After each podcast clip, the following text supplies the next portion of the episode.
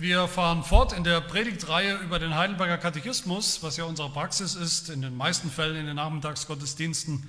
Und wir sind im dritten Teil des Heidelbergers. Wir haben uns in einem ersten längeren Teil die zehn Gebote miteinander angeschaut und sind jetzt beim, bei diesem Teil, dem letzten Teil des Katechismus, über das Gebet. Was ist eigentlich Gebet? Warum beten wir eigentlich und wie sollten wir beten? Und da hören wir heute auf die erste Bitte des Unser Vaters. Beim Gebet wird ja ausgelegt, wie wir beten sollen nach dem Gebet unseres Herrn Jesus Christus. Die Frage 122 lautet, was ist die erste Bitte dieses Gebets? Und die Antwort, geheiligt werde dein Name.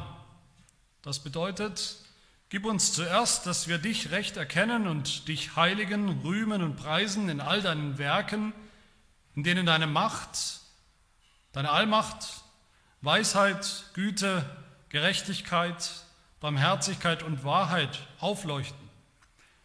Und auch, dass wir unser ganzes Leben, unsere Gedanken, Worte und Werke darauf ausrichten, dass dein Name unseretwegen nicht gelästert, sondern geehrt und gepriesen wird.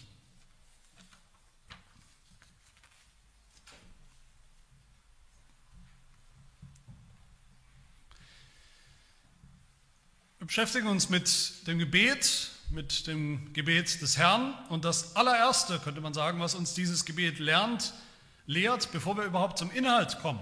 Wir haben uns letztes Mal die Anrede angeschaut von diesem Gebet, unser Vater im Himmel. Aber bevor wir eigentlich zum Inhalt kommen, lehrt uns schon die Tatsache, dass dieses Gebet da ist, dass Jesus es seinen Jüngern und uns gegeben hat, dass wir es in der Heiligen Schrift finden, als Muster, als Beispielgebet eine wichtige Tatsache, nämlich die Tatsache, dass unser Gebet überhaupt eine Struktur haben sollte. Und das ist schon ziemlich viel in manchen Kreisen oder manchen Zeiten. Das heißt nicht, dass es nur ein Schema F gibt, nur ein Muster, nach dem wir immer beten sollen, immer gleich. Das heißt auch nicht, dass wir 25 Punkte brauchen, die immer gleich sind, dass unsere Gebete immer ellenlang sein müssen, das heißt auch nicht, dass ich mich immer vorher hinsetzen muss und immer ausschreiben muss im Detail, wofür ich jetzt gleich beten, bitten werde. Aber eine gewisse Struktur ist nötig für uns alle, damit, und das kennen wir wahrscheinlich alle aus eigener Erfahrung, damit unsere Gebete nicht hohl und zu einem sinnlosen Geplapper werden. Zu einem Geplapper, wo wir vielleicht zuerst reden und dann denken, wenn überhaupt. Denke, keiner von uns würde zu einem Treffen mit einem hohen Politiker, dem Bundeskanzler oder einem König, wo es das noch gibt oder wo auch immer, hingehen zu wichtigen Personen, die uns mal eine Stunde oder eine halbe Stunde Zeit geben, ohne uns vorher Gedanken gemacht zu haben, was wir eigentlich dann sagen, wenn es soweit ist. Aus lauter Ehrfurcht schon vor dem Moment und vor der Begegnung. Und so ist es auch beim Gebet. Allein die Ehrfurcht zu wissen, mit wem wir es zu tun haben, mit wem wir sprechen, dass wir es mit Gott zu tun haben, sollte schon klar machen, dass es wichtig ist, sich Gedanken zu machen darüber. Angefangen mit der Anrede und dann verbunden mit der Haltung, wie wir unsere Wünsche und was wir überhaupt als Wünsche und Bitten vorbringen. Die Struktur fängt dann schon an mit der Anrede, die haben wir uns letzte Woche angeschaut. Wir haben gehört und gesehen, dass Gott uns hier selber einen Namen, eine Anrede mitteilt, gnädigerweise. Er sagt uns, wie er angeredet werden will, als Vater weil er das ist für uns in Jesus Christus. Und wir haben uns, wir haben gehört, dass dieser Name Vater, der bedeutet sowohl Zuversicht, das ist ein Name, der Zuversicht erzeugt. Wir reden mit unserem Vater, aber auch Ehrfurcht. Er ist der Vater im Himmel, nicht wie ein menschlicher, leiblicher Vater. Und heute geht es jetzt los mit der ersten Bitte, nach, nach, klassischer Zählung finden wir in diesem Mustergebet, in dem Gebet, in dem Unser Vater, finden wir sechs Bitten insgesamt. Und in den ersten drei Bitten, da kommt eigentlich der Mensch, da kommen wir eigentlich oberflächlich betrachtet zunächst mal gar nicht vor. In den ersten drei von sechs. Da beten wir für Gottes Ehre oder um Gottes Ehre. Wir beten, dein Name wird geheiligt, dein Reich komme, dein Wille geschehe. Das sind die ersten drei Bitten und die bauen auch noch aufeinander auf. Die haben einen Zusammenhang. Was ist dieser Zusammenhang? Da, wo der Name Gottes geehrt wird, geheiligt wird, die erste Bitte, da macht sich auch Gottes Reich breit, da kommt Gottes Reich. Und da in diesem Reich geschieht dann auch mehr und mehr Gottes Wille. Noch unvollkommen in dieser Zeit, natürlich, aber je länger, je mehr. Das ist unser Anliegen. Und erst im zweiten Teil, in, in, in, dem zweiten Trio, also die Bitten 4 bis 6 von diesem Gebet, geht es dann konkret um unsere menschlichen, direkten menschlichen Bedürfnisse. Und ich denke, das allein ist auch schon eine wichtige Lektion für uns und für unsere Gebetspraxis.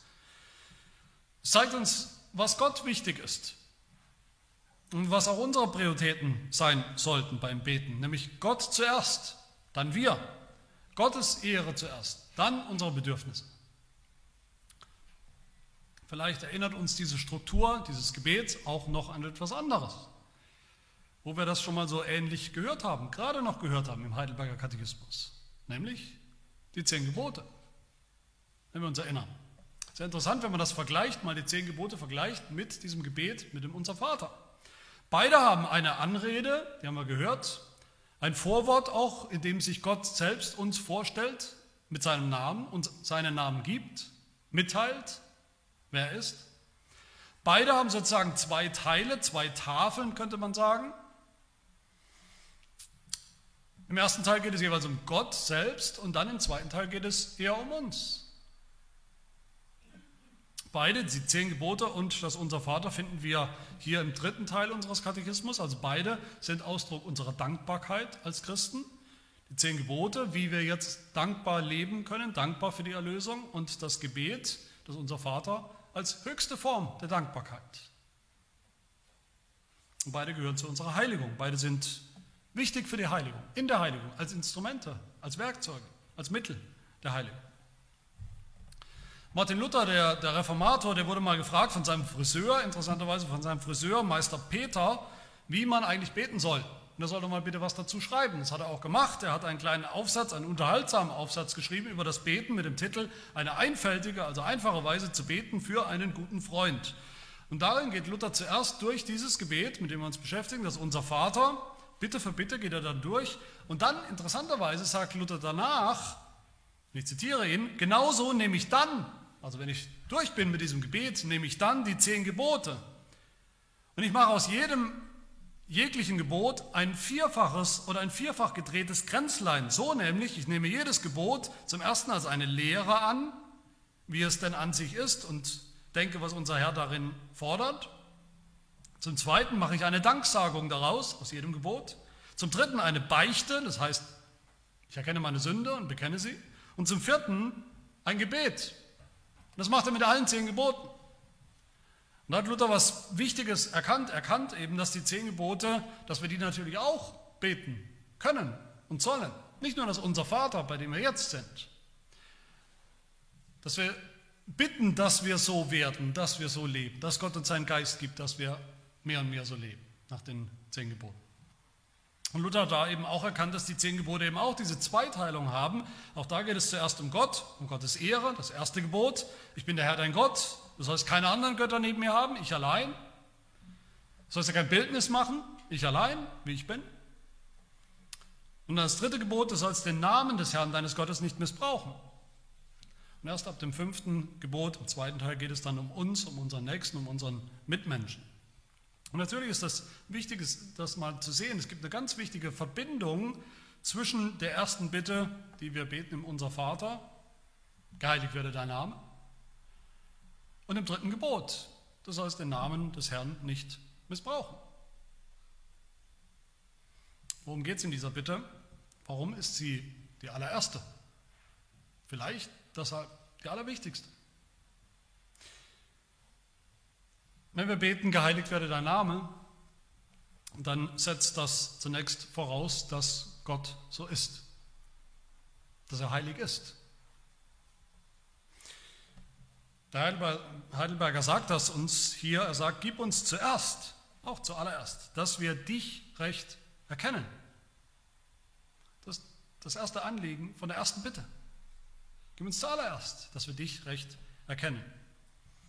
Gott richtig zu erkennen in seinem Wesen, wer er ist und in seinen Werken, wie der Heidelberger weiter sagt, was er getan hat, was er auch heute noch tut.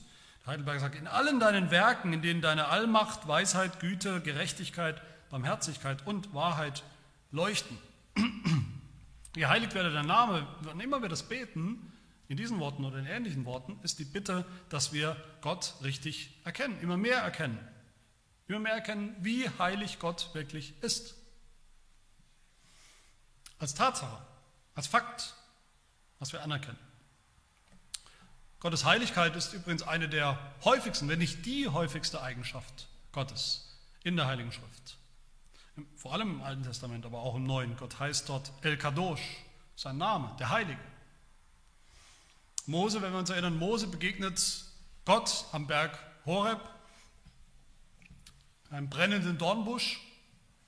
Er sieht Gott nicht, er sieht diesen brennenden Dornbusch, eine Flamme, die, die brennt, aber der Busch verbrennt nicht, wird nicht verzehrt vom Feuer. Und dieses Feuer, Feuer allein schon steht im Alten Testament immer für diese läuternde und reinigende Wirkung, für Heiligkeit, für die Heiligkeit Gottes. Und Mose will sich das genauer ansehen, was da so gerade so Wunderbares passiert, aber Gott sagt zu ihm, Mose, nicht näher, tritt nicht näher heran, zieh deine Schuhe aus von deinen Füßen, denn der Ort, wo du stehst, ist heiliges Land, ist ein heiliger Ort, wo Gott sich so offenbart. Eine ähnliche Begegnung hat auch der Prophet Jesaja in Jesaja 6, der berichtet da in einer Vision, die er hat. Ich sah den Herrn sitzen auf einem hohen und erhabenen Thron und seine Säume erfüllten den Tempel. Seraphim, übrigens Seraphim, diese Engelwesen heißt übersetzt die Brennenden.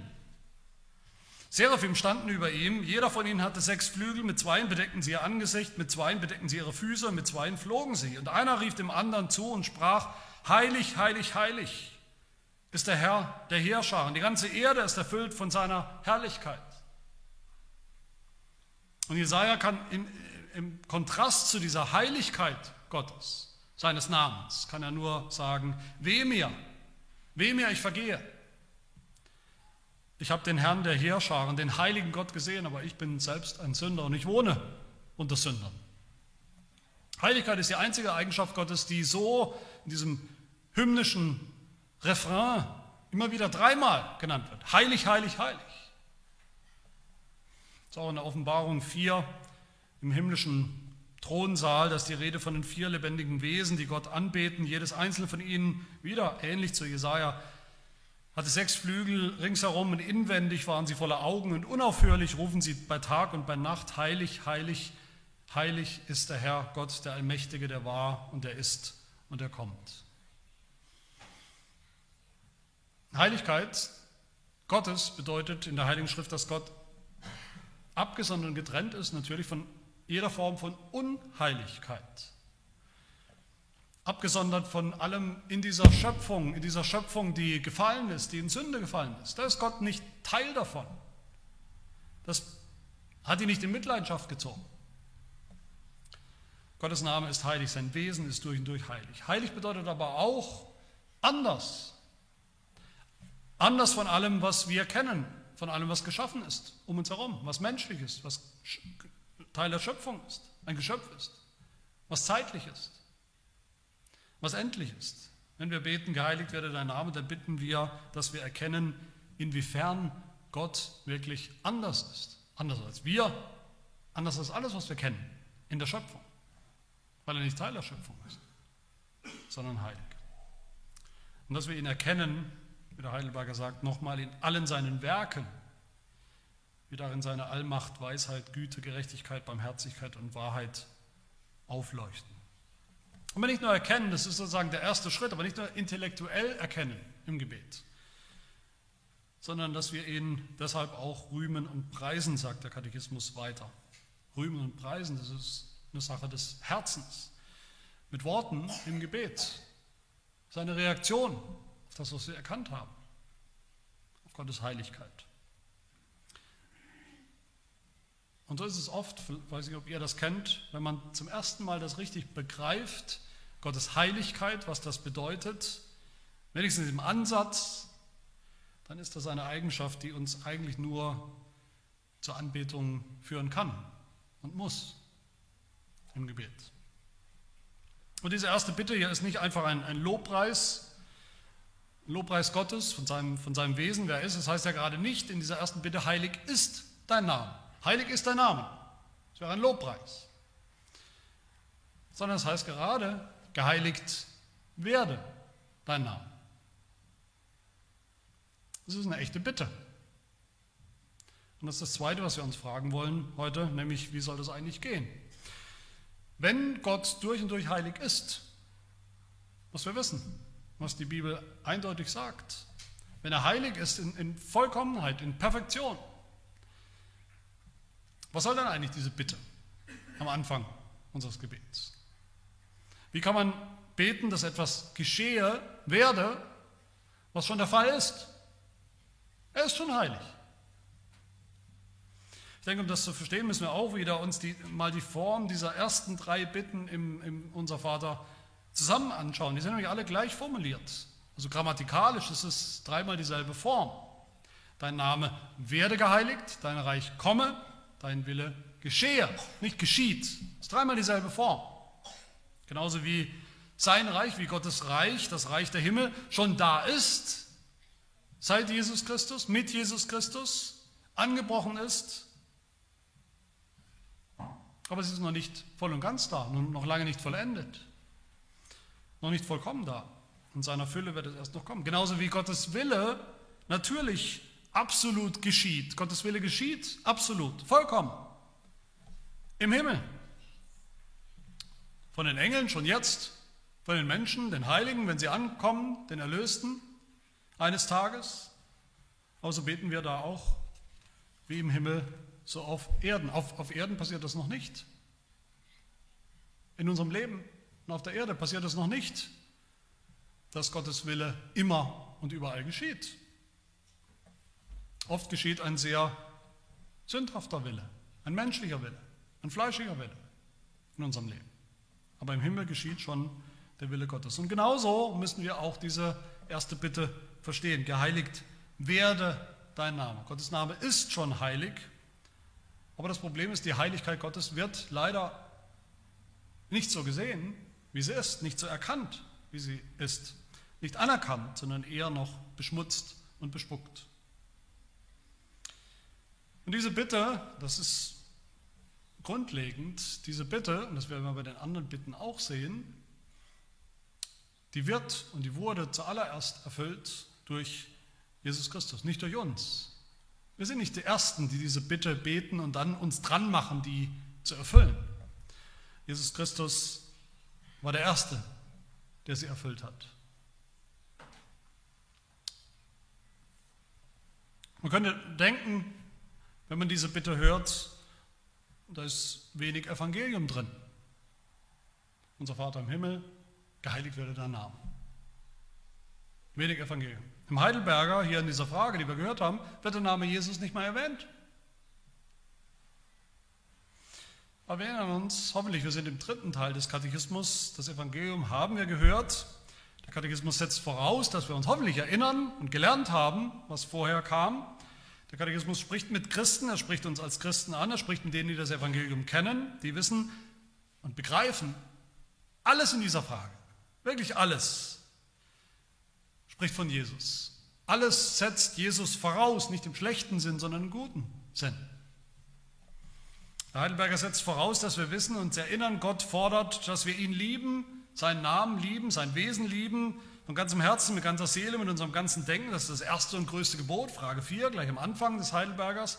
Er setzt voraus, dass wir begriffen haben mittlerweile, dass wir das gar nicht mehr können, Gott so zu verherrlichen und zu gehorchen, weil wir, Frage 5, von Natur aus geneigt sind, Gott zu hassen. Genau zum Gegenteil sind wir eingestellt und geneigt als Sünder. Nicht seine Heiligkeit zu suchen und zu vergrößern, sondern zum Gegenteil. Der Heidelberger setzt voraus, dass, Gott mit, dass wir wissen, Gott ist zornig deshalb. Zornig über die Sünde, über die Sünde, die ja, Frage 11, gegen Gottes allerhöchste Majestät begangen wird. Die Sünde ist gegen Gottes Namen und Majestät und Heiligkeit. Und er setzt voraus, dass Jesus Christus gekommen ist, um all das wieder gut zu machen, um Gerechtigkeit zu schaffen, um den heiligen Namen Gottes wiederherzustellen, seinen Ruf, seine Ehre wiederherzustellen. Und das setzt voraus, dass wir, wie, wir es im dritten Gebot gehört haben, dass wir den Namen Gottes jetzt, Zitat aus dem Heidelberger, weder lästern noch missbrauchen, dass wir uns nicht durch unser Stillschweigen und Zusehen an solchen Sünden mitschuldig machen, sondern Gottes heiligen Namen nur mit Furcht und Ehrerbietung gebrauchen, sodass er von uns recht bekannt, angerufen und in all unseren Worten und Werken gepriesen wird. Wir sollten das wissen. Wir haben den Namen Gottes entheiligt als seine Geschöpfe. Wir haben ihn entheiligt wie Israel noch viel mehr als sein Volk, als seine Kinder. Wir sind unheilig, aber Jesus Christus kam, um den heiligen Namen Gottes, seinen Ruf wiederherzustellen. Und am Ende seines Lebens, als Jesus fertig war, mit allem, was er zu tun hatte, mit seinem Dienst fertig war, konnte er sagen und hat er auch gesagt, Johannes 17, zum Vater, ich habe dich verherrlicht auf Erden. Ich habe das Werk vollendet, das du mir gegeben hast, damit ich es tun soll. Ich habe deinen Namen, den heiligen Namen Gottes, den Menschen geoffenbart, die du mir aus der Welt gegeben hast. Durch seinen Gehorsam hat Jesus Christus den Namen Gottes geheiligt. Durch sein sündloses Leben hat Jesus Christus, der Sohn Gottes, Gottes Namen geheiligt. Am Kreuz hat er ihn geheiligt und gereinigt. Jesus ist unsere Heiligung und er ist die Heiligung von Gottes Namen. Wer in Jesus ist, der kennt den Namen Gottes, den heiligen Namen Gottes, der heiligt ihn jetzt auch in Wort und Tat, fängt an damit, dem ist das dann ein Anliegen. Ein echtes, ständiges Anliegen, Gebetsanliegen. Und dann sehen wir drittens diese Bitte genauso wie die anderen, die kommen, vor allem die zweite und dritte Bitte, die wir dann auch sehen werden. Diese Bitte ist auch auf die Zukunft hin ausgerichtet, natürlich auch in dieser Formulierung. Wir beten damit, Vater im Himmel, dein Name werde geheiligt. Das heißt, je länger, je mehr soll er das werden. Tag für Tag ein wenig mehr, von mehr und mehr Menschen, immer mehr und immer besser. Offenbare dich, das, das bitten wir damit, offenbare dich als der heilige, der gewaltige Gott, der du bist, jeden Tag ein bisschen mehr, bis unser Herr Jesus Christus wiederkommt, damit alle Menschen das sehen. Aber ich hoffe, wir sehen dann auch schon, viertens, niemand kann diese Bitte beten. Geheiligt werde dein Name. Niemand kann das beten und auch nur im Ansatz ernst meinen, ohne dass er dadurch auch weiß, das nimmt uns alle auch in die Pflicht. Diese Bitte nimmt uns alle in die Pflicht. Wir beten nicht für irgendwas Fremdes da draußen, geheiligt werde der Name, irgendwo in der Welt, weit weg. Diese Bitte erfüllt sich nicht automatisch von selbst, sie erfüllt sich schon gar nicht ohne uns, ohne unser Handeln. Der Name Gottes wird geheiligt, wo wir ihn richtig erkennen, wo wir ihn rühmen und preisen, dafür, wie er wirklich ist, sagt der Katechismus. Gottes Name wird geheiligt im Gottesdienst, im richtigen Gottesdienst, in der Verkündigung seiner Eigenschaften, seiner Taten, im Singen, vom Lob Gottes, seines Namens, in den Gebeten. Aber der Katechismus geht noch weiter. Er sagt, der Name Gottes wird vor allem geheiligt, wenn wir, seine Kinder, sein Volk, uns heiligen, also heilig leben in seinem Namen. Das ist der zweite Teil der Antwort. Gib uns auch, sagt der Katechismus, dass wir unser ganzes Leben, unsere Gedanken, Worte und Werke darauf richten, dass dein Name unseretwegen nicht gelästert, sondern geehrt und gepriesen werde. Es geht um unser ganzes Leben in dieser Bitte. Das werden wir bei den anderen Bitten auch sehen. Es geht immer um unser ganzes Leben. Nicht einen kleinen Teilbereich, den wir irgendwann erledigt haben. Es geht um unser Zeugnis als Christen, um unsere Zeugniskraft in, in, in der Welt, in dieser Bitte. Deshalb heißen wir ja Christen. Wir heißen Christen, das ist ein heiliger Name, den wir haben. Frage 32 aus dem Heidelberger, warum heißt du so? Warum wirst du ein Christ genannt? Und die Antwort,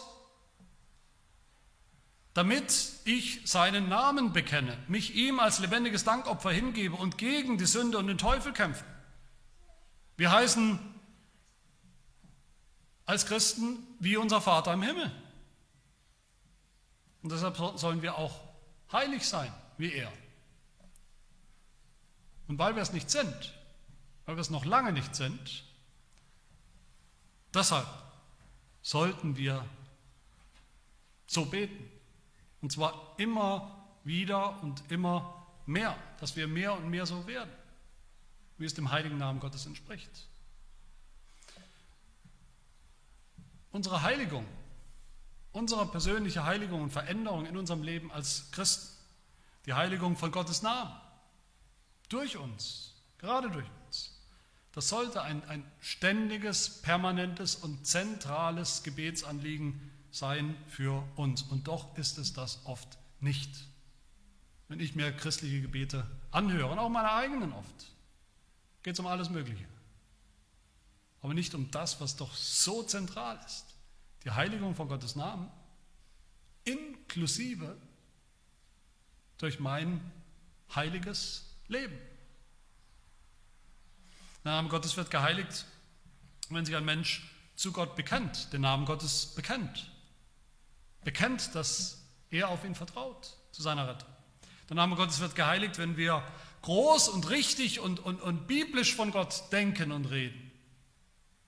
Der Name Gottes wird geheiligt, wenn Menschen auf ihn vertrauen, glauben an das, was er versprochen hat. Er wird geheiligt, wenn wir, wie es im dritten Gebot heißt, haben wir schon gehört, wenn wir seinen Namen nicht, natürlich nicht mehr missbrauchen, ständig, sondern jetzt positiv ausgedrückt, dass er von uns recht bekannt, angerufen in allen unseren Worten und Werken gepriesen wird. Allem, was wir tun und wie wir reden. Der Name Gottes wird geheiligt, wenn wir ihn anbeten, wie er selbst das will. Wenn wir Gott anbeten an dem Tag, den er dazu bestimmt hat. Vierten Gebot.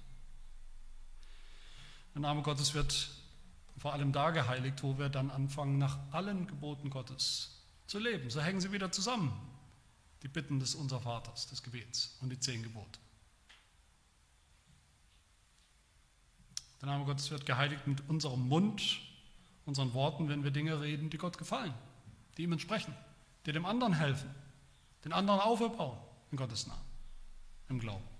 Und der Name Gottes wird geheiligt, wenn wir anderen Menschen das Evangelium bringen, das Evangelium weitersagen, die Hoffnung, die wir haben. Wenn Menschen zum, selbst zum Glauben finden, durch unser Zeugnis, da wird auch Gottes Name geheiligt. Und lasst uns das tun, lasst uns dafür und so beten, lasst uns das auch sehen, immer wieder im Mittelpunkt haben, diese erste und vielleicht wichtigste Bitte, dass Gottes Name so geheiligt wird, dass wir selber erkennen, dass es in der ganzen Welt, im ganzen Universum nichts Wichtigeres, keinen größeren Wert gibt als Gottes heiligen Namen.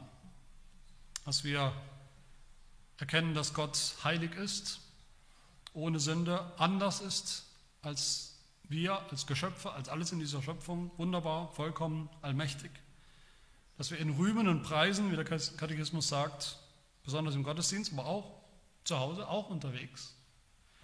Für alle seine Werke, in denen seine Allmacht, Weisheit, Güte, Gerechtigkeit, Barmherzigkeit und Wahrheit aufleuchten. Und lasst uns dann auch beten, regelmäßig, dass er uns die Kraft gibt und seinen Geist, dass wir unser ganzes Leben, unsere Gedanken, Worte, Werke darauf ausrichten, dass sein Name unseretwegen nicht gelästert sondern geehrt und gepriesen wird. Darum geht es in diesem Gebet, in dieser ersten Bitte. Amen. Lasst uns beten. Ja, unser Gott, dein Name ist heilig. Du bist heilig ganz anders. Unvorstellbar, wenn es nicht um dein Wort wäre, in dem du dich selbst uns mitteilst und offenbarst in deiner Heiligkeit. Du bist dreimal heilig, so heilig, dass du das Böse nicht anschauen kannst, nicht tolerieren kannst, nichts damit gemeinsam hast. Und wir sind arme Sünder, Sünder, die ihre eigene Heiligkeit verspielt haben, preisgegeben haben, im Ungehorsam, in der Selbstsucht, in der Sünde. Sünder, die auch deine Heiligkeit beschmutzen. Dadurch, dass wir uns deine Kinder nennen noch, dein Volk nennen, Christen, Jünger Jesu nennen, aber nicht wandeln nach Heiligkeit, kein Verlangen haben nach Heiligkeit, kein Verlangen, deinen heiligen Namen auszuschmücken durch unser Leben. Herr, vergib uns dafür.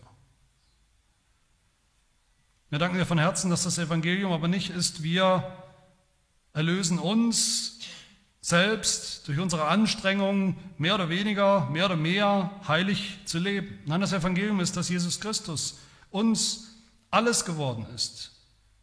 Unsere Gerechtigkeit, unsere Heiligung, unsere Erlösung. Damit jetzt für uns gilt, wer sich rühmen will, der rühme sich des Herrn. Und ja, das tun wir, Herr. Wir rühmen uns, wir rühmen uns deiner Heiligkeit, wir wissen, dass sie dir das Allerwichtigste ist und dass sie uns das Allerwichtigste ist.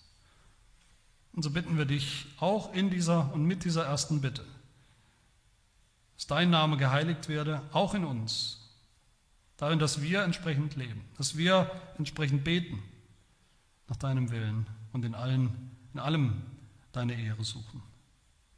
Amen.